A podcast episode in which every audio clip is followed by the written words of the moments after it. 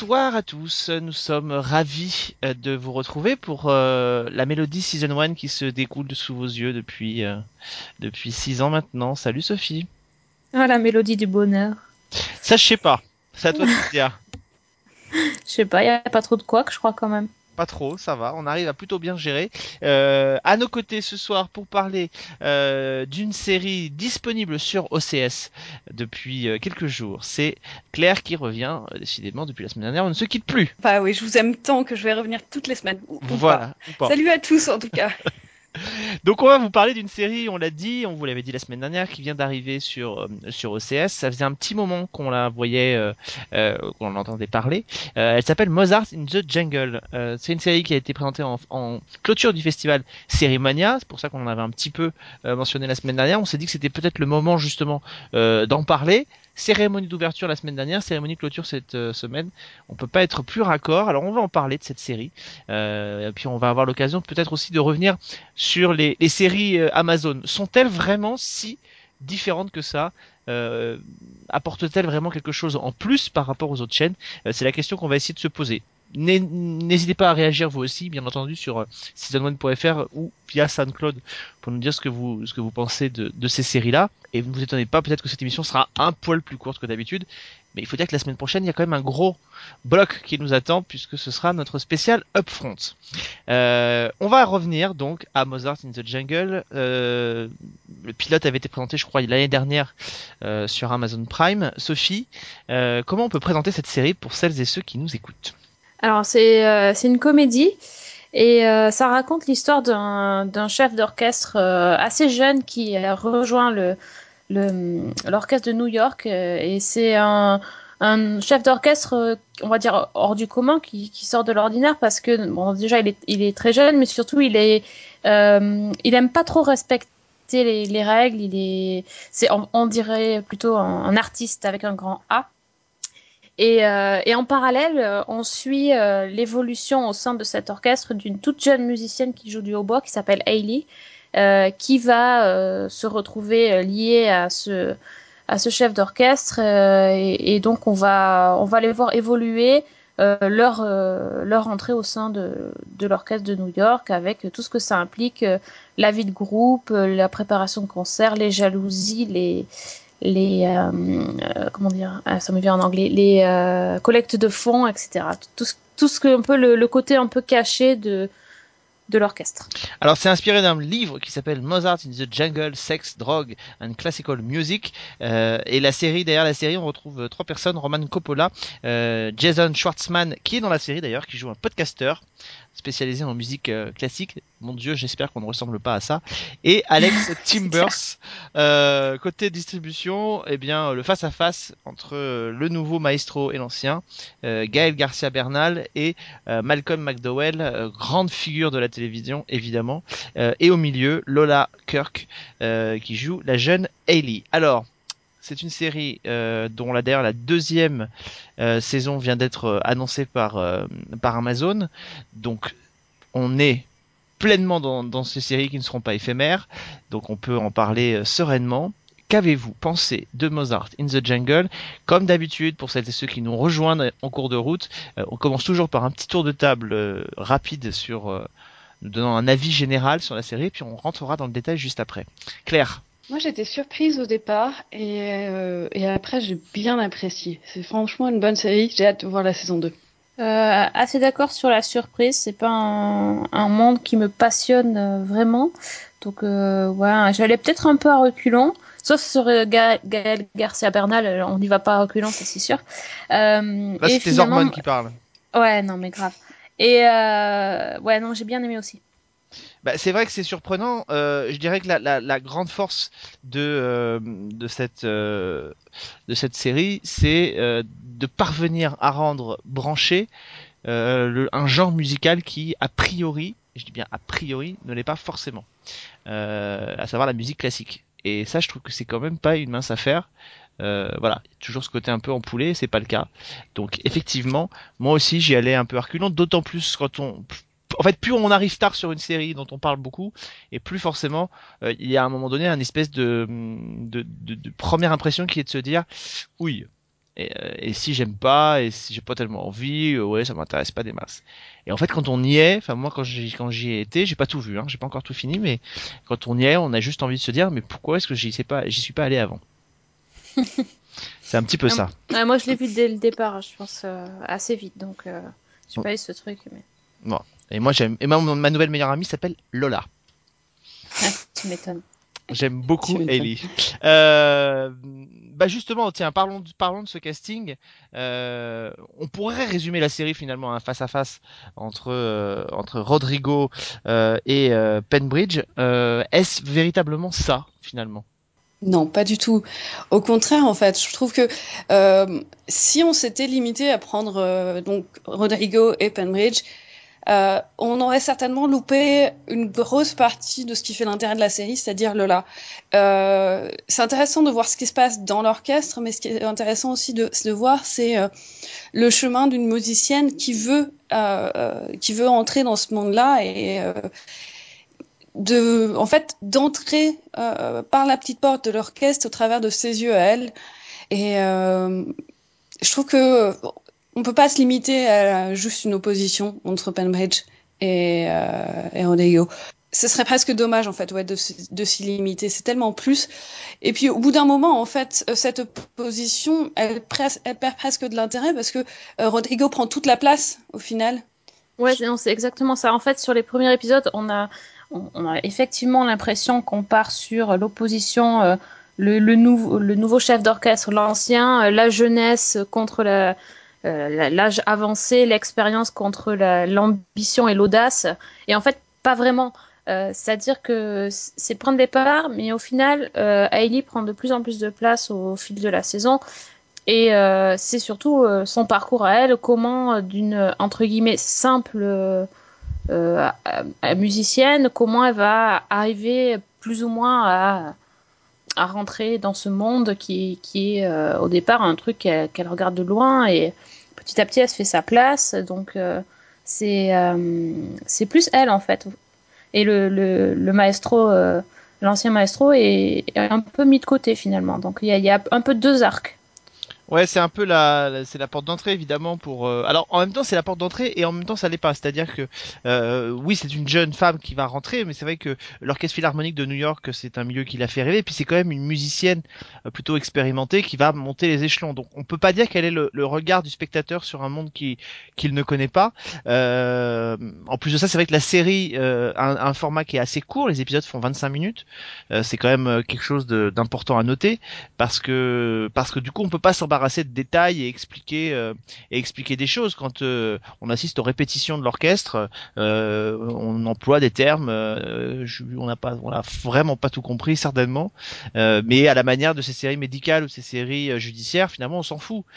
Parce qu'on est immergé dedans et on a en fait juste envie de suivre ce qui se passe. Même si parfois certaines situations sont un peu convenues voilà, il y, a des- ressorts dramatiques qu'on voit quand même arriver à des kilomètres euh, et pas forcément de manière très très très très fine, mais euh, mais finalement euh, ça passe extrêmement bien.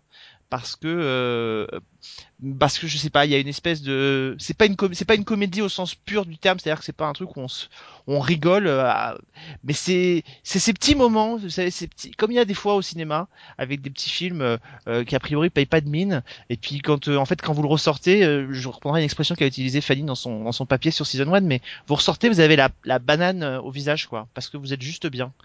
Et, et c'est un peu cette sensation qui se dégage de Ouais, c'est pas du tout je- comique. Moi, je, je trouve pas ça drôle. euh, Même parfois, c'est euh, c'est un peu triste. Donc, euh, c'est un peu euh, quand même.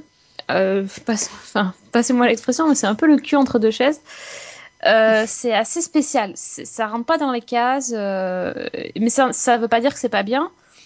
C'est juste qu'on n'a pas l'habitude d'avoir euh, finalement un, un format de ce type. euh, donc, euh, mais, mais ça, ça reste, ça reste très bien. Je trouve que en fait, ça correspond bien à ce à ce nouveau genre qu'est la dramédie qu'on retrouve depuis quelques années. En fait, ça me fait penser beaucoup à excusez-moi pour la vibration. euh, euh, mince, j'ai perdu le fil. Euh, Ça me fait penser beaucoup. The Dramédie. Oui, Dramédie. Ah, The Big C, par exemple. Je sais pas si vous vous souvenez, où Oui. euh, on essaye, où euh, on essaye de, on est dans la comédie, mais en même temps pas trop, et euh, on regarde, enfin, on regarde la, plus de manière tendre ce qui se passe plutôt que de faire ah là, on va faire des grosses blagues. Oui, il y a une, Euh, il y a une quand vraie des blagues, par contre, ça marche pas. Ça, c'est un peu dommage. Ouais, mais il y a une vraie tendresse qui se dégage de, de cette série et, et effectivement parce que même le personnage de, de Rodrigo, euh, alors encore une fois hein, la série et ça nous permettra tout à l'heure de, de faire peut-être le pont avec euh, la patte Amazon, mais la série, euh, la série comme je l'ai dit, elle, elle utilise des ressorts qu'on connaît, etc. Mais même le personnage de Rodrigo sous ses airs un peu euh, un peu mégalo et tout, parce que finalement euh, c'est euh, quand les deux maestros s'affrontent, c'est quoi? C'est juste à celui qui cherchera à savoir qui est, qui est la plus grande. Enfin, c'est juste ça finalement. C'est la seule chose qui compte finalement pour ces mecs-là. C'est ils sont bouffés d'orgueil tous les deux. Euh, lui parce qu'il voit la vieillesse le, le, le ravaler, et l'autre parce qu'il a envie un peu de, secouer tout ça, et puis parce qu'il a une notoriété internationale qui est qui est colossale. Mais quand on le voit notamment avec Ellie, euh, et quand il se comporte avec elle, il lui donne sa chance. Euh, quand elle le remboue parce qu'elle est, elle est énervée, il apprécie ça. Enfin, donc il a il a il y a vraiment un côté hyper intéressant. Et en fait, quand quand je ce que je trouve génial avec cette série finalement, c'est que quand on parle de New York et quand on parle de musique et quand on parle de New York, 9 fois sur 10 on est dans les comédies musicales. Et d'ailleurs, on le voit, il y a effectivement un petit peu ce, ça en, arrière-plan. Et je trouve que ce qui est fort, c'est d'avoir réussi finalement à nous, à nous amener dans une autre direction. Et moi, je retrouve en fait la même tendresse dans Mozart in the Jungle que j'avais retrouvé dans la première saison de Smash. Euh, avec euh, le même type de rapport de comédien, avec ses coulisses, avec, enfin, c'est quelque chose que je retrouvais euh, dans, dans cette série et c'est, peut-être aussi ça qui m'a, euh, qui m'a plu parce que j'avais beaucoup aimé notamment la première saison de Smash. En effet, c'est euh, c'est peut-être là en fait qu'ils ont réussi. C'est en se disant on va aller parler d'un monde qui est vaguement connu et on va aller parler parler de ce qui se passe derrière en fait euh, derrière le rideau et euh, prendre un angle différent. Et ce c'est ce qu'ils avaient fait dans Smash, et c'est ce qu'ils font ici. Et euh, le fait aussi d'avoir donc Ellie qui est en dehors un petit peu du système et qui va rentrer dedans progressivement, ça va permettre d'accrocher un peu le public différemment. Et je trouve que c'est réussi. C'est une bonne chose. Franchement, c'est. euh, Et je suis curieuse de voir ce qu'ils vont faire sur la saison prochaine. Après, il y a quand même des choses qui me plaisent pas toujours dans la série. Je sais pas pour vous, mais moi, l'arc avec euh, la copine, la femme de Rodrigo, j'ai trouvé ça juste ridicule. Mais Ah oui, euh, la française. la Fran- On verra. De la française.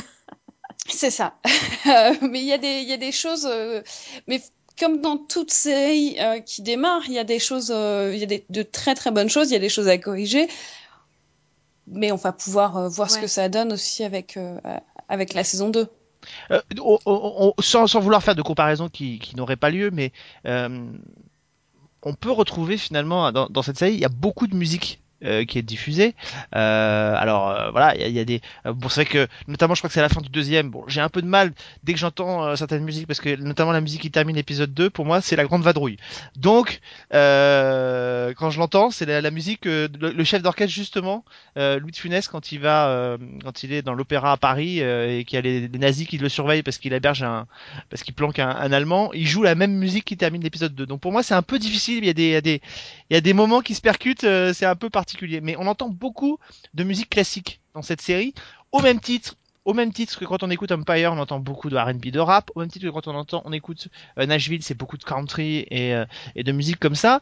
Euh, quand on n'est pas forcément sensible à ce type de musique, est-ce qu'on peut quand même y rentrer? Pour celles et ceux peut-être qu'ils vont se dire attendez moi vous êtes gentil mais Bizet, Bizet, Mozart et les autres j'en ai rien à faire quoi ça me gonfle. Ah, moi, je trouve que oui, parce que je, pense. euh, je suis pas particulièrement fan de musique classique. euh, bon, genre, un morceau, ça va, mais plus, euh, ça, ça fait. Ça va plus du tout. Et euh, moi, j'ai trouvé ça hyper agréable. En fait, c'est que des extraits. On les voit dans. Par exemple, on les voit répéter, mais les répétitions sont tout le temps interrompues par quelqu'un ou quelque chose qui se produit. Il y y a des pauses. euh, Et puis, en plus, c'est souvent des choses assez marrantes. Moi, j'ai beaucoup aimé le le mec, le syndicaliste. euh, Ouais, pour la pause. c'est non, pour la pause toilette, c'est- juste génial. Génial. Et à chaque fois, et à chaque fois, c'est ça ou, ou le, le café ou un truc. Et du coup, on a vraiment que des courts extraits. C'est c'est. euh, Ah, mais en fait, alors ils font comme les garçons dans le garage, en fait. Ils commencent et ils terminent simplement les morceaux, c'est ça? C'est un peu ça, ouais.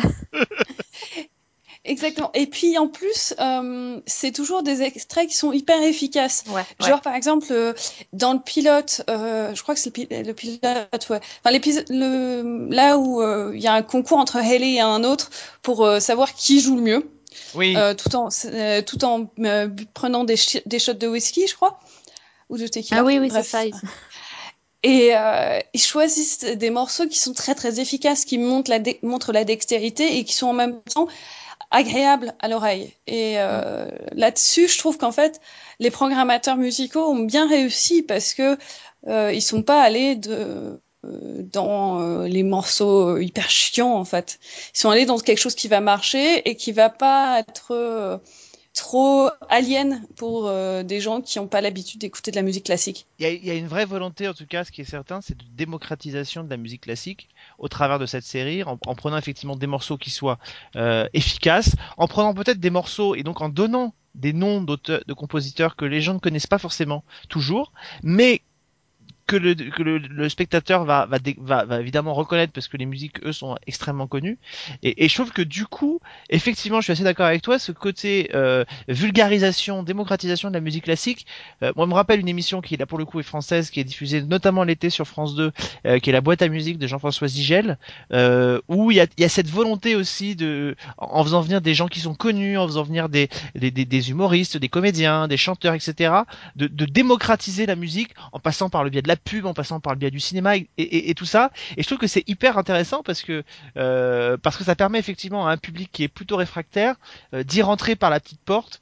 Et je trouve que c'est ça qui est hyper, euh, qui est hyper important et, qui est hyper salutaire pour, pour ce genre qui effectivement, alors en plus à la télévision américaine, est quand même rarement représenté. Enfin, même au cinéma américain, il y a de la musique classique dans les VO, mais enfin on peut pas dire que ce soit très, euh, que ce soit très présent. Et, et d'un seul coup, ça donne en plus à la série, je trouve quelque chose, un cachet extrêmement chic. Enfin, y a- justement, tu, tu parles de cachet. Moi, il y a un épisode que j'ai trouvé génial. Euh, c'est celui euh, où euh, Rodrigo décide de faire euh, jouer l'orchestre dans la rue. Hum. Et là, Ah pour oui. le coup, de les faire descendre dans ce, cette- ce, ce quartier hyper malfamé, et là, là, la- le morceau joué dure longtemps. euh, Enfin, j'ai trouvé ça génial, quoi. bah, c'est- Ah ouais, c'est- là, c'est- sur ce moment, je me suis dit, Mm. ouais, je suis bien contente d'avoir découvert cette série, juste pour cette Mais scène-là. c'est drôle ce que tu dis parce que moi, il y a une, il y a alors à, à l'inverse, il y a une scène qui m'a euh, provoqué énormément de frustration parce que justement, à l'opposé de celle dont tu parles, elle est courte. C'est euh, la symphonie silencieuse quand ils se mettent à jouer euh, sans instrument, juste en les mimant, et que t'as la musique qui évidemment épouse les gestes de tout le monde et ça donne quelque chose d'extrêmement poétique et, et on est frustré que ça s'arrête parce qu'on aimerait les voir un peu continuer. Ça donne quelque chose, une gestuelle qui est vraiment très agréable et qui est très fluide, qui est très belle. Enfin, et c'est vrai que c'est frustrant quand ça s'arrête. Je suis en train de regarder les titres en fait qui sont joués. Euh, juste si vous avez besoin, le site tunefind, T-U-N-E-F-I-N-D.com, réfère, fait les références de toutes les chansons dans à peu près toutes les séries. Et Ah, je sympa. regardais, il y a pas mal de choses euh, qui sont hyper diverses en fait. On a autant de euh, Sébastien Bach que euh, Billie Holiday dans l'épisode 7 par exemple. Euh, Il y a des trucs qui sont pas du tout connus et euh, c'est assez impressionnant en fait. Et apparemment, il y a même une chanson de Sia qui a repris, Chandelier. Ah, Ah oui, ça, je, je me rappelle. Je l'ai pas vu ça. Ça, je l'ai Et pas vu. j'ai- Non, c'est normal, c'est parce que c'est dans la fin. Voilà, et j'y suis pas encore arrivé. Et c'est vrai qu'alors honnêtement, moi qui ne suis pas allé jusqu'au bout encore, euh, je, je sais qu'il y a que 10 épisodes, je sais que la saison 2 n'arrivera que l'année prochaine, et du coup, il y a cette envie de faire euh, de faire durer le de faire durer le plaisir, vous savez, euh, c'est c'est comme quand on déguste un un bon une petite boîte de chocolat avec des bons chocolats à l'intérieur, ben on n'a pas envie de finir le dernier chocolat quoi. Et euh, et c'est voilà, moi je suis je suis en fait je suis bien quand je regarde ça, je l'ai regardé tout à l'heure pour préparer l'émission et, et c'est vrai que c'est vrai qu'on on est happé tout de suite. Alors le format y aide beaucoup aussi. Euh, le 26 minutes du coup donne une énergie, un peps euh, qui est vraiment bien et, et ça c'est c'est vraiment euh, c'est vraiment hyper savoureux parce que ça y a pas de temps mort, c'est assez rapide, c'est assez efficace et je pense que ça aurait pu être par contre un peu plus lourd et un peu plus chiant si ça avait duré euh, le format habituel 40-45 minutes. Hmm, ouais, je sais pas. Il y a des, il y a certains épisodes où je me dis que s'ils avaient eu 5 ou 10 minutes de plus, ils auraient peut-être pu aller un peu plus loin euh, dans le Ouais, côté tu dramatique et que Tu parfois peux en fait pas avoir euh, ils 5 prennent- minutes ou 10 minutes. C'est ça le Ouais, truc en ça. fait. C'est tout de suite tu tombes en c'est- 45 et c'est un peu. C'est vrai a... Moi j'ai trouvé qu'il y a certains épisodes, ça finit un peu en. T'es là, euh, ouais, c'est fini. Et en Ouais, fait, c'est vrai que tu t'att- tu t'attends pas à ce que ça soit fini. Donc là, je suis d'accord, mais, mais comme on, on- a droit qu'à deux, entre guillemets, on a droit qu'à deux formats, bah c'est un peu. euh, Mm.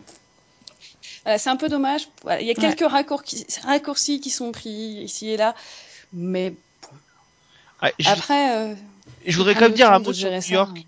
Je voudrais dire un mot sur New York parce qu'effectivement, euh, il y a un côté un peu, je suis d'accord, image pas carte postale, mais enfin pas loin quand même de New York, qui est extrêmement filmé. Mais alors honnêtement, euh, moi je connais pas tous les recoins, je connais pas toutes les petites rues, je connais pas tous les trucs, mais il y a très longtemps euh, que j'avais pas vu euh, euh, New York filmé comme ça dans une dans une série. On est habitué à l'avoir toujours sous tous les mêmes angles.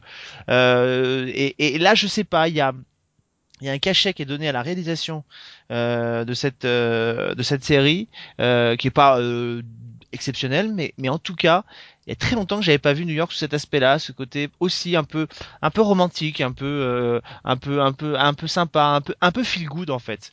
Et, et je trouve que ça ça fait vraiment du bien. Et quand c'est une ville qu'on qu'on aime euh, comme New York c'est agréable de l'avoir comme ça même si c'est pas toujours des beaux quartiers même si c'est pas mais ça fonctionne toujours très bien. Et moi j'aime un peu ce côté euh, la façon dont, dont, dont la ville est présentée euh, euh, à des milliers d'années-lumière de la façon dont les experts ou, les autres séries nous les ont montré, mais, voilà, ça fait du bien quoi. Euh, et ben élargissons un peu le sujet. Euh, on a dit plein de choses positives sur Mozart in the Jungle, mais alors est-ce que objectivement euh, Mozart in the Jungle et plus largement les séries développées par euh, Amazon sont fondamentalement différentes et apportent quelque chose de neuf en termes de fiction? Oui et non. Alors, lesquelles déjà Celles qui sont lancées ou celles qui sont euh, prises pour les pilotes et annulées après? Comment, comment on, on fait? va, on va parler de celles qui ont une existence propre. C'est-à-dire, en tout cas, globalement, la nouvelle politique, euh, alors si on exclut certaines peut-être comme euh, The Man in the High Castle qui va encore dans un autre registre, mais en tout cas la nouvelle ligne éditoriale mise en place par Amazon, est-ce que globalement c'est une, euh, est-ce que ça apporte quelque chose de, de fondamentalement nouveau ou pas? Moi, je dirais, j'aurais tendance à dire, peut-être pas fondamentalement nouveau, mais que ça va avec euh, ce qui est en train de se développer ces dernières années euh, avec Netflix, avec les chaînes du câble. C'est-à-dire qu'on part dans des nouvelles directions, on n'ose plus prendre de risques. Et résultat, et on développe des projets un peu plus ambitieux qui vont pas forcément plaire à tout le monde, comme Mozart in the Jungle, comme Transparent, comme d'autres choses. Et je trouve que c'est euh, une voie qui est intéressante à suivre. Oui, moi je suis assez d'accord. C'est, prise de risque euh, sur Transparent, euh, clairement. Euh, sur, sur le. Sur leur envie de faire. En fait, mais après, c'est pas nouveau. Enfin, on a HBO qui prend des risques, on a d'autres. D'autres euh, chaînes ou d'autres networks qui prennent des risques aussi. Non, parce mais, qu'on euh... les, enfin, on les met quand même beaucoup en avant, que ce soit Amazon, que ce soit Netflix. Ce sont des chaînes qui sont beaucoup mises en avant. Moi, je vais être très honnête avec vous, je trouve que on les met beaucoup trop en avant par rapport à ce qu'elles apportent de manière effective. C'est-à-dire que oui, certaines séries proposées sur ces chaînes sont euh, vraiment différentes, apportent quelque chose, mais n'apportent rien de nouveau. Euh, par rapport à d'autres choses qui ont déjà été faites depuis des années sur des HBO, sur des AMC, sur des Showtime, etc., etc. Euh, Tout à fait. Transparente, transparente mmh. est assez euh, et, et, et, très bien. Elle a ses, elle a ses bons côtés, mais enfin, honnêtement, euh, elle n'a pas révolutionné la télévision non plus. Enfin, euh, on, sur ce sujet-là, alors évidemment, c'est si c'est pas parce qu'on va mettre un, un un, transsexuel ou un transgenre dans une série que d'un seul coup on, on, c'est la façon dont on va le montrer effectivement qui peut être un peu différent mais mais voilà enfin on se souvient de Hit on se souvient de d'autres séries comme ça qui l'ont montré euh, il y a quelques années donc euh, et, et, honnêtement Mozart in the Jungle euh, c'est une série qui est très très efficace mais enfin vraiment on aurait pu la retrouver sur un même sur un network pour moi c'est pas une série estampillée câble quand je vois ça non, elle propose des séries intéressantes. Enfin, certaines séries sont intéressantes. Euh, après, c'est pas la révolution non plus, tu vois. Tu... Pour l'instant, en tout cas, en... sur ce qui est d'Amazon, tu te dis pas ah ouais, non mais ça c'est une série Amazon. Non. Non. Tu vois, il y a déjà il n'y en a pas assez. qui ont été. euh, Enfin, c'est trop récent. Euh, même quand tu regardes Netflix, tu fais pas. Bah oui, ça c'est une série Netflix. Non. Ils ont pas. Ils arrivent à, à faire des coups. Et donc, à, à- Amazon arrive à faire parler de d'elle ou de lui, enfin, du net- de la chaîne, d'elle plutôt. Donc, euh, mais euh, bon, c'est pas encore estampillé le, le gros truc euh, euh, rebelle qui fait des qui rentre pas dans les cases. Faut pas exagérer non plus. Hein. Non, puis à un moment, faut rappeler, c'est Amazon. Enfin, gros truc rebelle qui rentre pas dans les causes. Je, ça va pas avec. Et euh, par contre, ils sont très très bons en communication. Comme Et Netflix. Ah c'est ça aussi. Voilà, comme Netflix. Je veux dire, euh, j'ai eu la chance à Cérémania de voir donc le directeur du studio de du studio comédie d'Amazon.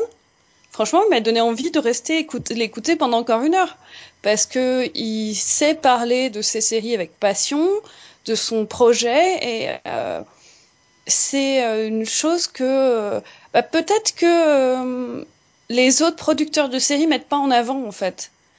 Et donc voilà, on a ces types-là qui arrivent et qui font une promo d'enfer sur leur série, Ouais, qui, mais euh, honnêtement, voilà, c'est comme. des choses. et- Je, par- je peux, je parle sous contrôle de Sophie, mais enfin, je pense que les mecs qui développent les keynotes euh, en, en termes de, de tech, euh, c'est pareil. euh, ils savent Mm. leur truc quand ils sont sur scène. Et, et il y a deux Mm. ou trois ans, OCS avait fait venir à Paris pour le lancement de, de sa nouvelle, de son nouveau partenariat avec HBO, euh, et notamment OCS City. Ils avaient fait venir le PDG de, de, de HBO qui avait fait pendant une conférence de presse, il avait fait un grand, un grand pitch. Et ils savent le faire, les mecs. Enfin, honnêtement, ils savent, ils savent vendre leur truc. euh, ils savent te convaincre que ce qu'ils font c'est c'est formidable.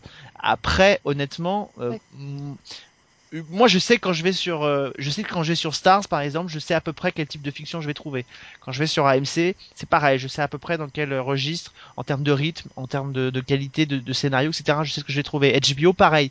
Euh, honnêtement, non seulement j'ai pas cette impression-là sur euh, Netflix et sur euh, Amazon, mais en plus, je pourrais les voir ailleurs. C'est-à-dire que je crois que ils ont réussi, c'est- ils ont passé un cap. Euh, avec Daredevil, avec euh, avec euh, Transparent ou avec Mozart in the Jungle, ces deux chaînes, enfin ces deux chaînes entre guillemets, ont réussi à proposer pour moi, je trouve quelque chose qui est intéressant, c'est-à-dire des séries différentes, c'est-à-dire qu'ils sont sortis de ce registre un peu euh, fourre-tout qu'ils avaient et ils cherchent peut-être un peu plus une espèce de ligne édito- éditoriale, ce qui n'était pas le cas avant. Euh, et ça c'est hyper intéressant. Maintenant, ils n'ont pas réussi à imposer une signature. Voilà. Quand et, et je, mais je mets par exemple avec OCS en France, pardon, qui diffuse les séries. Je pense par exemple aux fictions OCS. Quand on les voit, les créations originales de OCS, on sait ce qu'on va voir. On aime, on n'aime pas, mais on sait quel type de série on va voir. Là, je trouve que c'est un peu ce qui manque. C'est une signature, une patte. Sauf que je pense que ça n'arrivera pas, en fait. Quand je regarde, si on, enfin, en tout cas, si je regarde Netflix et que je regarde le fait qu'ils ont commandé un spin-off de La Fête à la Maison, je vois pas comment est-ce qu'ils vont pouvoir développer une Comment on va s'en sortir là? Et parce- je suis pas sûre. Mais parce que que Netflix est encore un fourre-tout. Voilà, c'est ça. Je pense que ouais, Netflix, on est toujours dans le faire tout. Après, Après, et, Euh. et- pardon, je, je m'inscris justement parce qu'on en parle. Je m'inscris un peu en faux sur ceux qui me disent euh, parce que j'ai eu cette discussion sur les réseaux sociaux avec des gens qui me disaient oui, mais enfin Netflix à la base c'est une vidéo, c'est un vidéo, c'est un, comme un vidéo club. On, on retrouve donc dedans plein de genres différents. Oui, mais sauf que euh, on peut proposer plein de genres différents en termes de visionnage de films et de séries, mais à partir du moment où on décide de mettre en place ses propres productions, c'est pas incompatible de dire on va imposer une ligne éditoriale.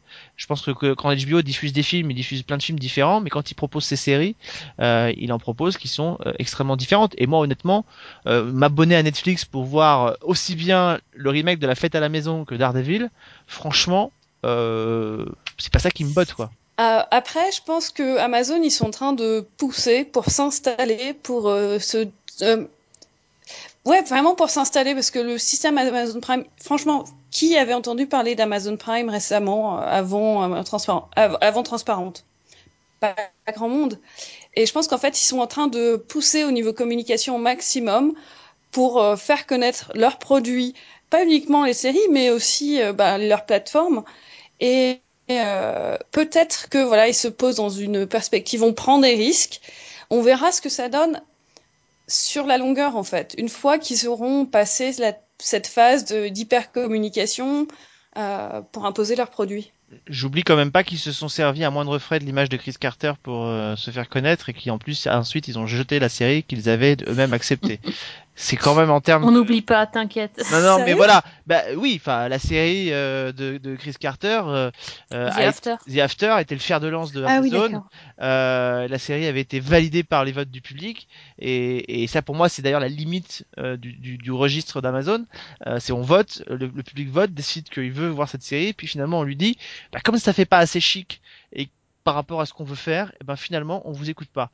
Donc euh, donc voilà. Donc euh, à la limite moi je préfère la manière de faire des networks euh, qui est ce qu'elle est qu'on aime ou qu'on n'aime pas, mais c'est l'audience qui sanctionne véritablement. C'est-à-dire qu'une série, même si elle est mauvaise, si elle marche, elle reste plutôt que de se dire on essaie d'être hyper démago, hyper populiste, entre populo, en disant on va vous faire voter parce que c'est vous qui avez raison et puis c'est vous qui avez le bon truc et puis quand à la fin ça correspond pas, ouais mais quand même les gars quoi.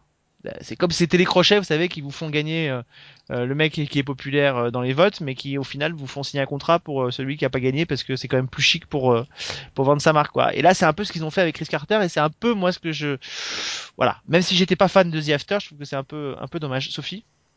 Non, je suis d'accord, moi, ça m'a vraiment énervé. Je me suis dit, ils se, ils se moquent du monde, ils se sont servis du truc, et puis ils ont surtout vachement communiqué sur le fait qu'ils écoutaient le public. Mais en fait, ils en ont rien à péter, et, et en même temps, c'est, ça, ça se comprend qu'ils en aient rien à péter, mais dans ce cas-là, ils avaient, enfin, ça fait un peu publicité mensongère. Cela dit, euh, moi, j'attends absolument euh, qu'ils me proposent The Man in the High Castle. J'ai tellement aimé que là, euh, j'ai trouvé ça génial, donc j'a- j'attends euh, vraiment la suite. Euh, et puis après, j'attends de voir parce que le sur le reste, il n'y a pas grand chose, grand chose qui me. Après, c'est que des pitchs. Alors, j'ai pas vu les vraiment les autres pilotes. Donc, Ceci dit, accessoirement, euh, on n'aurait pas parié sur The Mozart in the Jungle, et puis ben, ça s'est révélé être une bonne surprise. Donc peut-être qu'on Ouais, aura ça avec d'autres séries. Claire, tu voulais dire quelque chose?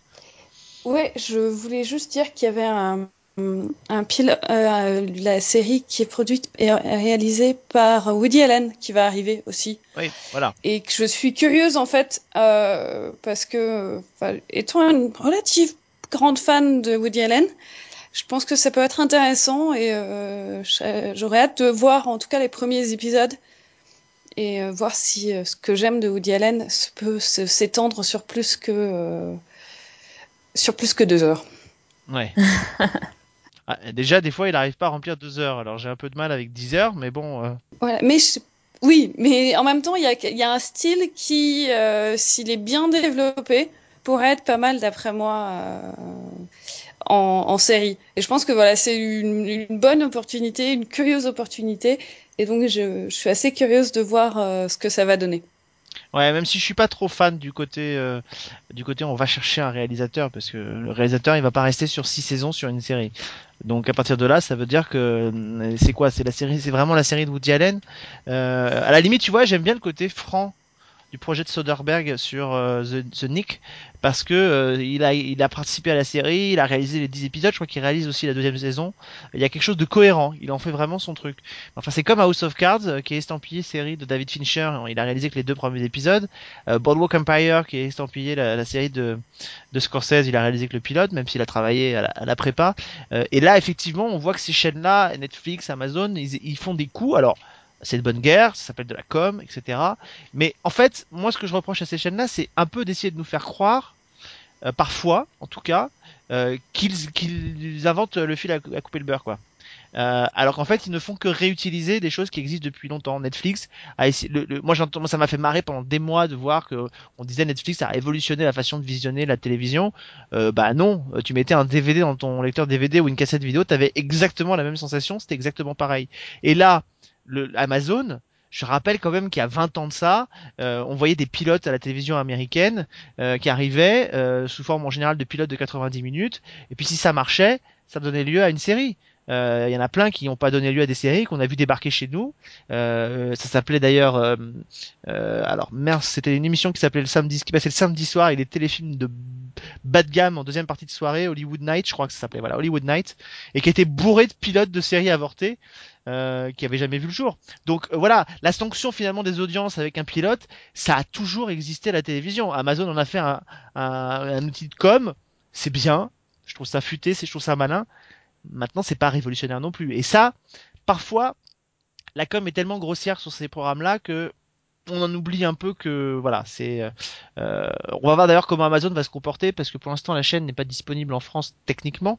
C'est-à-dire que c'est OCS pour l'instant qui a diffusé euh, deux de ses productions, à la différence de Netflix. Mais honnêtement, moi quand je vois la com de Netflix et la façon dont le relais presse se fait, moi en général ça me chatouille un petit peu quoi, parce que avec les, les... Je pense que ça arrivera. Je pense que ça arrivera. Euh, ils sont en train de développer les choses. Euh, Amazon Prime est disponible au Royaume-Uni et euh, je pense que ça arrivera euh, relativement rapidement en fait. Et, mais euh, ils ont besoin de s'installer parce qu'ils ont besoin de faire connaître leur système. Et, euh, comme Netflix. Voilà, exactement, comme, net, comme Netflix. Et je pense qu'avant que Netflix arrive, il y avait peu de chances qu'Amazon eux-mêmes arrivent, parce qu'ils n'ont pas en fait cette aura-là. C'est pas, c'est pas connu comme une, un diffuseur de films et de séries. Hmm. Et donc, il faut installer quelque chose. Après, c'est euh, c'est un peu dommage parce que fait, finalement, quelque part, euh, vous avez de la chance en ayant OCS parce que vous avez le filtre. C'est-à-dire que vous avez des gens dans une direction de programme qui vont choisir, dire bah voilà, on va diffuser telle et telle série pour telle et telle raison. Donc c'est bien aussi. Mais, mais c'est pour ça que moi je, je, je- j'insiste. Alors euh, Amazon n'est pas trop dans ce registre-là, mais euh, Netflix pourrait l'être. C'est pour ça que moi je pense que c'est important. Euh, moi je suis pas pour que euh, euh, on me balance tout ce que j'ai envie qu'on me qu'il y ait quelqu'un qui ait qui ait une vision. Alors après j'adhère ou pas à cette vision et donc je veux ou pas regarder la série. Mais en fait le problème avec une, une chaîne comme Netflix, c'est que j'ai l'impression parfois ils veulent satisfaire tellement tout le monde qu'on prend du on prend Community et la fête à la maison, euh, on prend euh, House of Cards, euh, Daredevil et puis au milieu on glisse on glisse des séries comme Hemlock Grove ou des choses comme ça. Enfin, moi j'ai envie qu'il y ait quelqu'un qui ait une vision. Alors la vision, même s'il n'y a pas une patte Amazon à proprement parler, la, la, patte la, vision commence un peu à la voir se dessiner avec Transparente, avec euh, avec Mozart in the Jungle, avec même la série de Woody Allen, certainement qu'on va être dans un truc, pardon, un peu bobo branchouille. Il y a des chances. Je pense qu'on se dirige un oui, peu je pense que oui, ça c'est sûr. Euh, Ouais. c'est- pas un hasard si ces séries ont trouvé, euh, ont trouvé aussi leur place dans un festival comme Série Mania où il y a ce côté un peu, euh, un peu, euh, un peu fan de cinéma qui aime bien jeter un petit coup d'œil sur la télé. Enfin voilà, il y a un petit peu ce côté-là. Alors ça donne de très beaux résultats, mais honnêtement, il va falloir si Amazon veut s'implanter en France, capitalise sur d'autres types de séries pour attirer des gens sur un abonnement parce que honnêtement, Mais ça fonctionne pas à l'abonnement en fait. oui, c'est vrai. Euh, peut-être là la différence. C'est bien et c'est pas bien, mais ça fonctionne. euh, Enfin, tu peux avoir donc ab- être abonné à Amazon Premium si je me trompe pas. Et là, euh, effectivement c'est un abonnement. Euh, je sais plus si c'est au mois ou à l'année. Ou alors tu peux acheter en fait des séries. Donc tu vas acheter ta saison et pouvoir la regarder. Oui, donc en fait c'est comme du direct ou DVD, sauf que C'est ça, c'est euh, c'est pas tout à fait la. la... T'as deux, deux possibilités différentes. Après, euh, soyons honnêtes, je vois pas l'intérêt d'avoir un abonnement Netflix, un abonnement Amazon, un abonnement TF1, un abonnement Canal+. Et c'est peut-être là en fait qu'ils jouent bien en proposant aussi des achats juste euh, à l'unité. Ouais, enfin pour acheter à l'unité, il faut quand même avoir des séries qui peuvent attirer un public. Qu'on s'abonne à une chaîne ou qu'on s'abonne à- et qu'on achète une série, euh, honnêtement, je suis pas sûr que les séries qui se vendent le mieux, par exemple sur iTunes, parce que finalement iTunes le fait très bien aussi depuis longtemps, en proposant des séries à l'achat à l'unité sur son service, euh, iTunes le fait très bien. Enfin, c'est exactement ce qu'ils font. Et en plus, pour la plupart, ils épousent la diffusion américaine puisque les épisodes sont disponibles au rythme de la diffusion. Donc euh, euh, honnêtement, là c'est pareil. Entre parenthèses, ils n'ont pas non plus révolutionné le truc. Ils se sont adaptés à un système et, ils se sont en fait adaptés au format initié par Netflix, c'est-à-dire de la diffusion instantanée pour satisfaire le binge watching. Mais mais mais finalement, on n'a pas quelque chose de, neuf. Et c'est vrai que si on veut ach- acheter une série Amazon, euh, il va falloir quand même aller chercher quelque chose d'un peu plus euh, Enfin voilà que les gens ont envie d'aller chercher. Enfin alors après effectivement c'est compliqué parce que euh, je suis en train de me tirer une balle dans le pied. C'est-à-dire si on va chercher quelque chose que les gens ont, qui soit branche, qui soit hum, fédérateur d'un public large, ça veut dire qu'on fait comme Netflix finalement et qu'on va chercher des trucs qui n'ont rien à voir avec ce qu'on fait quoi. Donc euh, Donc c'est clair que c'est un problème un petit peu compliqué. Il faudra voir ce que ça donne sur la durée en fait. Mm. Parce que au final, je regarde, on est que à la quatrième saison de, euh, de pilote proposée, sachant qu'ils en font deux par an. ouais. Euh, c'est pas énorme en fait. Bah, ça veut dire que sur euh, combien de séries voir. combien de séries, ce serait intéressant, j'ai pas fait le calcul, mais combien de, de pilotes ont été proposés? Et aujourd'hui combien de séries il reste Euh, et, et dans ces séries qui restent, combien finalement ont retenu l'attention? Mais il me On semble qu'à chaque fois, il, euh, il un propose dixième. 10 séries, je crois. Non? C'est ça à peu près. Ouais, c'était ça. Il y a, il y a l'air d'avoir ouais, une dizaine de, de scripts, euh, enfin de pilotes. Donc 20 pilotes par, par, par année, quoi. Ouais, 20 pilotes par année. Et euh, alors. euh, Il y en a 5 en général qui ont une commande, je crois, d'une saison, c'est ça C'est ça à peu près. Et euh, parfois, ils commandent plus de scripts en fait pour voir ce que ça donne. Donc, ils commandent pas forcément une série, enfin une saison, mais euh, des scripts et éventuellement pour euh, transformer l'essai. Après, ça marche pas systématiquement. Et aujourd'hui, à part Transparente et Mozart in the Jungle, euh, quelle série a retenu l'attention? Je dis pas a été proposée, mais a retenu l'attention. J'ai la sensation qu'il y en a pas des masses. C'est-à-dire qu'il y a d'autres séries qui sont là, qui existent, mais honnêtement que, enfin, euh, Alors, celle qui m'avait marqué, parce que j'aime bien en fait tout ce qui est euh, à la Maison Blanche et les choses comme ça, c'était Alpha House. Ouais. Euh, qui était marrante et euh, c'est une comédie. Là vraiment par contre c'est 30 minutes mais c'est vraiment une comédie. Ça C'est avec raconte. John euh, C'est ça. C'est quatre sénateurs qui partagent euh, une, euh, une maison en fait euh, à Washington. Mm. Et euh, c'est euh, c'est- bah, c'est- le monde de euh, à la Maison Blanche de euh, la série dont on parlait tout à l'heure aussi, House of Cards. mais sous un House of Cards, merci, mais sous un aspect comique. Après de ce que je regarde, il y a Zombieland qui avait marqué. Ah oui, exact. Ah oui, c'est vrai, oui. Ah tu vois, je l'avais oublié celle-là, j'avais Euh, détesté. Ouais. C'était encore plus Euh, trashouille après- que c'était encore plus trashouille que et je crois qu'elle a été diffusée en France, il me semble Zombieland. Possible. Après, j'avais vu le pilote de, Cosmo, de Cosmopolitan, et ça m'a fait, ça m'avait fait bien marrer, Ah oui, mais pas avec forcément dans le bon sens. Oh, j'avais trouvé ça, ça, j'avais trouvé ça plus je crois qu'il y a une série qui a été commandée, il me semble en plus, non? En fait, ils avaient commandé des scripts, mais ça n'a pas l'air de s'être transformé en quoi que ce soit. Ah, c'est vrai que là on jouait beaucoup sur les clichés hein, dans ça je suis d'accord. Mais il y avait aussi un côté un peu feel good, un peu, un peu, voilà. Mais c'était, voilà, c'était un peu le, le bobo américain qui débarque à Paris, qui regarde les bobos français et puis qui se répondent quoi. C'est ça. Mais alors, pour le, ben, avec le point de vue de l'expat que je suis, j'étais là, mais c'est pas forcément ça. Et puis, vous voulez, enfin, bref. Mais ça m'avait bien fait rire. Euh, après, je vois, il n'y a pas grand chose qui est vraiment resté. Euh, pour cette saison, ils ont euh, commandé Mad Dogs, The New Yorker Presence, The Man in the High Castle, qu'apparemment vous connaissez, The Stinky and Dirty Show et Just Add Magic. Euh, pour info, Mad Dogs, Mad Dogs, voilà par exemple typiquement, euh, c'est un remake d'une série anglaise qui a été diffusée en. France sur Canal+, sur quatre potes qui se retrouvent dans une maison. euh, je crois que c'est un pote à eux qui leur a donné rendez-vous et les choses dérapent. euh, assez vite puisqu'il y, a des- il y a des mafieux qui leur courent après enfin voilà Et- Ah oui, c'est le truc qui se passe à moitié en Espagne? Oui tout à fait Ah oui, oui, je me souviens. Ouais, ça peut être pas mal. Bah, c'était pas mal, ouais, enfin bon, c'est un remake. remake. euh. Donc voilà, donc déjà là, on retombe dans quelque chose qui est pas, euh, voilà, qui est pas, c'est pas forcément. Bon alors, c'est pas le remake d'une série la plus connue du monde, mais enfin, c'est, c'est, c'est pas nécessaire forcément d'aller chercher un remake d'un truc pareil, quoi. On verra... Ouais, je crois qu'il faudra voir. Euh, Après, euh, c'est bien aussi de pouvoir avoir la chance aussi de regarder, de voir comment va, se développer ce studio, comme on a pu euh, voir se développer Stars ou se, voir, voir se développer les, euh, les chaînes du câble américain. Mm. Voilà, on a quelque part la chance de pouvoir être là et de, revoir, de, de regarder ça. Et euh, je pense que ça sera intéressant d'en discuter dans 2-3 ans, une fois que ça se sera installé. Sauf que, il, Ouais. faut, il faut faire. Vas-y, vas-y, Sophie. Non, j'allais dire oui. En fait, c'est c'est un truc, euh, c'est une chaîne à surveiller. On, on, on peut, euh, pour l'instant, c'est pas non plus la super grosse chaîne, mais il y a, y a quand même des choses qui se passent et peut-être que plus tard, on sera, on aura de très bonnes surprises. Ouais, alors après, il faut, il faut juste, euh, voilà, il faut, il faut effectivement arriver à maturité. Après, moi, ce que j'ai, le problème, c'est qu'effectivement aujourd'hui, euh, il y a de plus en plus de, supports qui, euh, euh, qui, qui proposent et qui mettent en, en place des séries. Je crois qu'on arrive euh, à, un seuil de saturation qui est quand même pas très très loin d'exploser.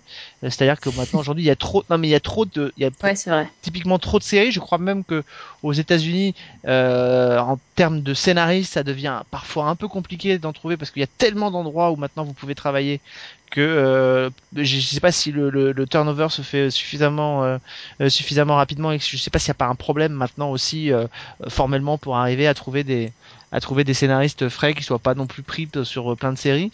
Euh, et puis même pour le spectateur, il a pas, il a plus le temps de digérer. C'est-à-dire effectivement aujourd'hui, la télévision c'est devenu comme un espèce de vidéo club dans lequel vous avez euh, 10 000 références et vous allez pouvoir en voir que euh, 5 ou 6 quoi, parce que euh, ils sont tous les gens sont pas tous des journalistes, sont pas tous des fans de séries et, et, et voilà. Et pour arriver à faire le tri aujourd'hui, même pour ceux qui n'en suivent que quelques-unes, ça devient compliqué. Donc, euh, euh, donc voilà. Donc c'est vrai que c'est un petit peu, euh, c'est un petit peu dommage quoi. J'aurais peut-être préféré que c'est, pourquoi pas que ces ces, ces, ces moteurs-là se mettent à, à être plutôt des des studios de production de fiction.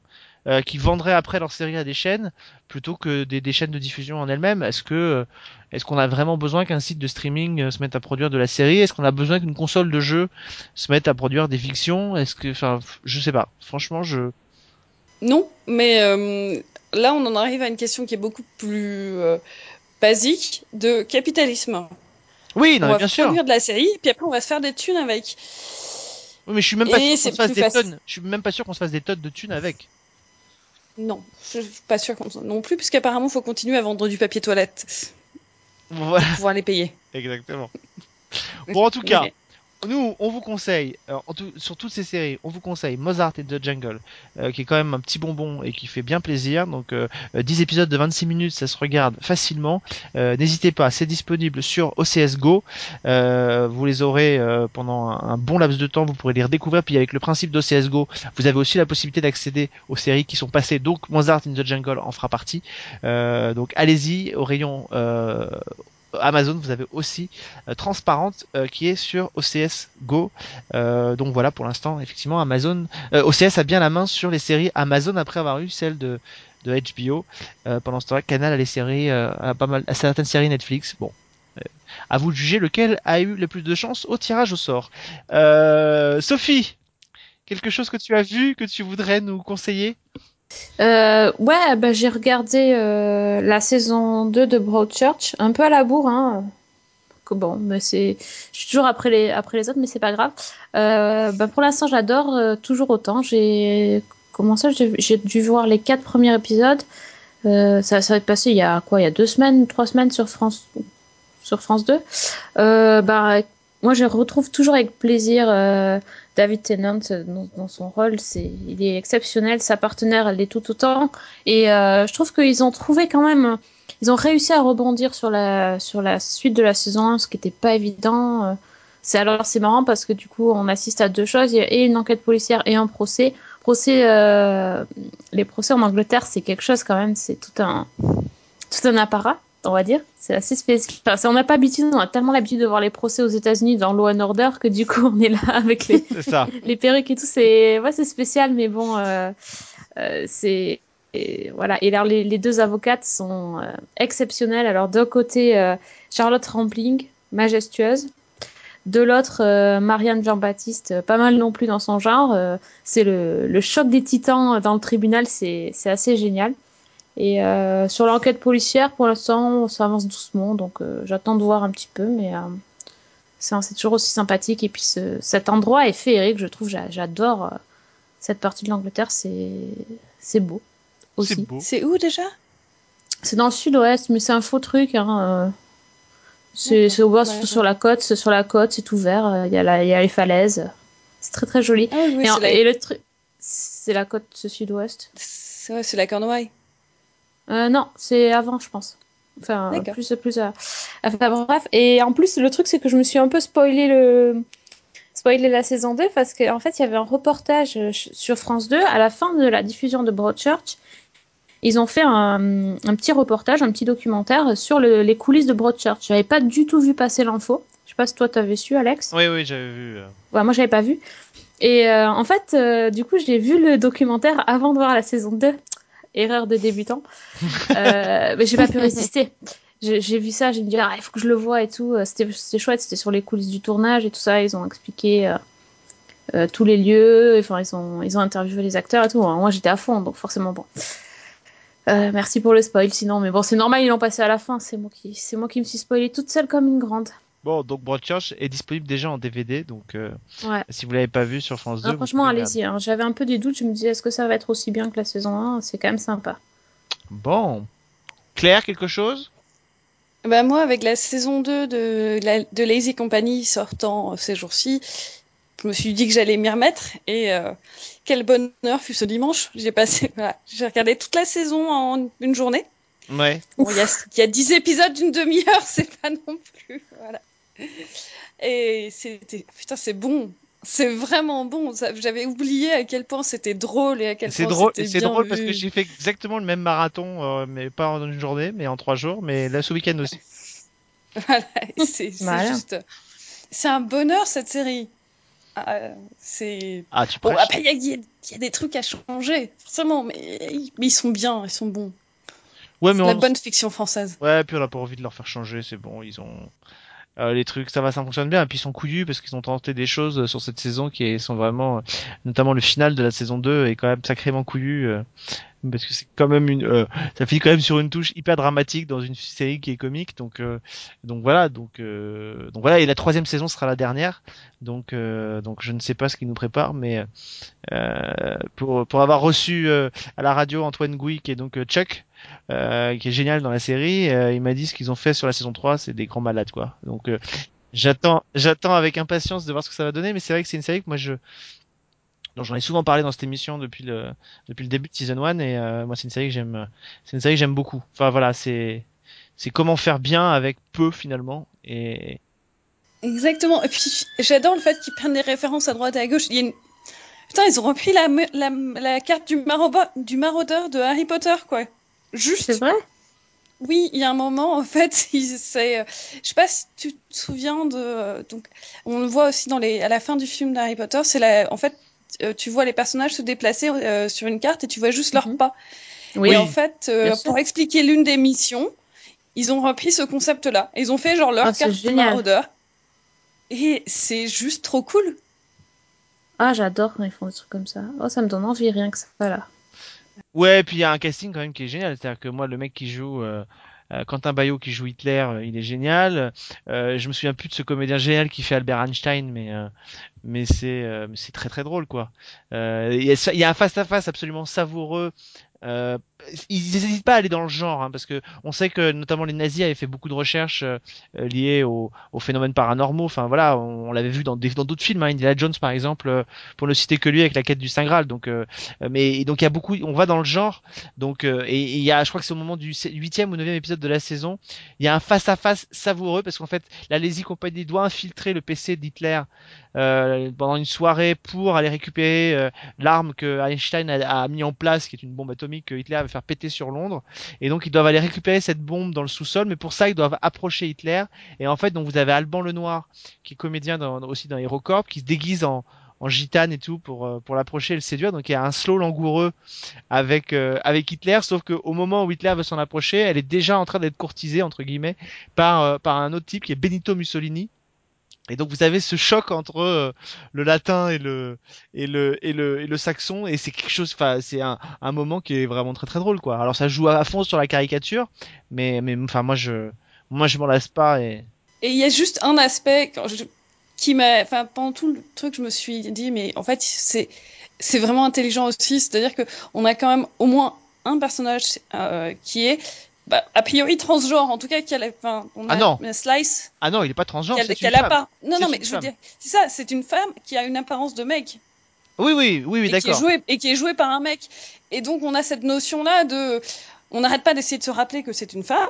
Et euh, je- bah, c'est donc j'ai trouvé que c'était intéressant en fait, euh, voilà, de comment est-ce que c'est pas uniquement un ressort comique. Je sais pas si tu vois ce que je veux dire. Oui, non, non, mais c'est- pas. Enfin, ce que je, non, mais quand j'ai corrigé, c'était juste pour dire que c'est pas. On n'est pas comme dans Transparente, où on n'est pas clairement dans un, Non, un mec qui devient une femme. On est vraiment là, c'est dans une femme, simplement qu'elle elle est androgyne euh, à mort et qu'elle ressemble à un- effectivement à un mec. Et d'ailleurs, il y a une séquence terrible dans la saison 1 où les mecs euh, découvrent que Slice est une femme et, et parce qu'il se remet, euh, il se retrouve nu face à elle et que ils comprennent qu'elle a rien entre les jambes, quoi. Et donc euh, il y a des. Mais ils ont fait quelque chose qui est hyper malin en saison 1. Il y a un épisode musical, c'est hyper couillu. Euh, dans la saison 2, au début de la saison 2, il y a un hommage au film de Romero et de la Hammer, puisque euh, l'un des personnages veut ressusciter son amour disparu et donc il, y a, les, zombies qui attaquent le camp Neptune. Enfin, euh, il y a un hommage au film de prison à l'américaine. Enfin, y a c'est bourré d'idées en fait. Ces mecs sont hyper ingénieux. Et on rappelle avec un budget qui est que dalle. Ils ont, je crois, 140 000 épi- euros par épisode. C'est que dalle quoi. C'est. Mais Ça se voit pas tant que ça à l'écran. euh, ça se voit, ça se voit si tu regardes bien. Il y a pas, même s'il y en a un peu plus dans cette saison, mais il y a quand même pas beaucoup de. euh, les- quand on est dans les dans la campagne, etc. Il y a pas beaucoup de monde quand même. Donc, oui, euh, oui, c'est euh, ça, mais c'est pas. Bah, ils arrivent à, le faire marcher. Oui, mais on l'oublie. Pas, on était. Ouais, c'est ça. Et la musique, hein. Putain, moi je le redis. Jean Skibit qui a travaillé sur la musique, on avait consacré un papier sur Season 1 sur le générique de, de la Lazy. Mais franchement, euh, c'est vraiment très bien. Et on, je serai au taquet là en septembre pour la saison 3 euh, qui va qui devrait arriver. Et voilà donc je c'est moi c'est une série que je soutiens depuis le début et que je continuerai à soutenir parce que c'est vraiment hyper ingénieux. Et et voilà. Et elle a lancé un peu ce, ce on parlait tout à l'heure d'identité de chaîne finalement. Et ben la Lazy Company euh, a lancé un peu comme In America un peu comme Templeton un peu comme euh, France Québec comme ça une identité pour les la signature OCS et ça ça fait vraiment vraiment du bien Bon, bah les amis, on avait dit qu'on ferait moins cou- plus court que la semaine dernière, mais finalement on l'a pas fait hein, parce qu'on est incapable de s'arrêter. Euh, donc on va se quitter ici, on va se quitter bons amis, et puis on va se retrouver la semaine prochaine, épisode 257, un gros bloc qui nous attend consacré au upfront, les annulations, les renouvellements, et puis nos paris sur certaines des séries. Il y a eu beaucoup beaucoup d'annonces. Euh, on va encore une fois, euh, ça- il y a eu beaucoup de surprises d'ailleurs dans les, dans les annulations pardon et les renouvellements. Euh, Ah oui, d'ailleurs, je fais un petit coucou à, à Monsieur Obi qui, qui nous a dit que Jennifer Love Hewitt quittait Esprit criminel. Je, je voulais, je voulais, oui, oui, oui. Putain, j'étais déçu pour lui, hein, donc euh, Mais peut-être qu'elle fera, euh, qu'elle se mettra à l'unisson des autres comédiennes de la série, qu'elle reviendra dans une saison. Ah, normalement, oui, on devrait renégocier ça. ça Elle devrait renégocier ça. Euh, voilà. Donc et puis on parlera surtout aussi des nouveaux projets parce qu'il y a eu beaucoup beaucoup de nouvelles séries qui ont été commandées.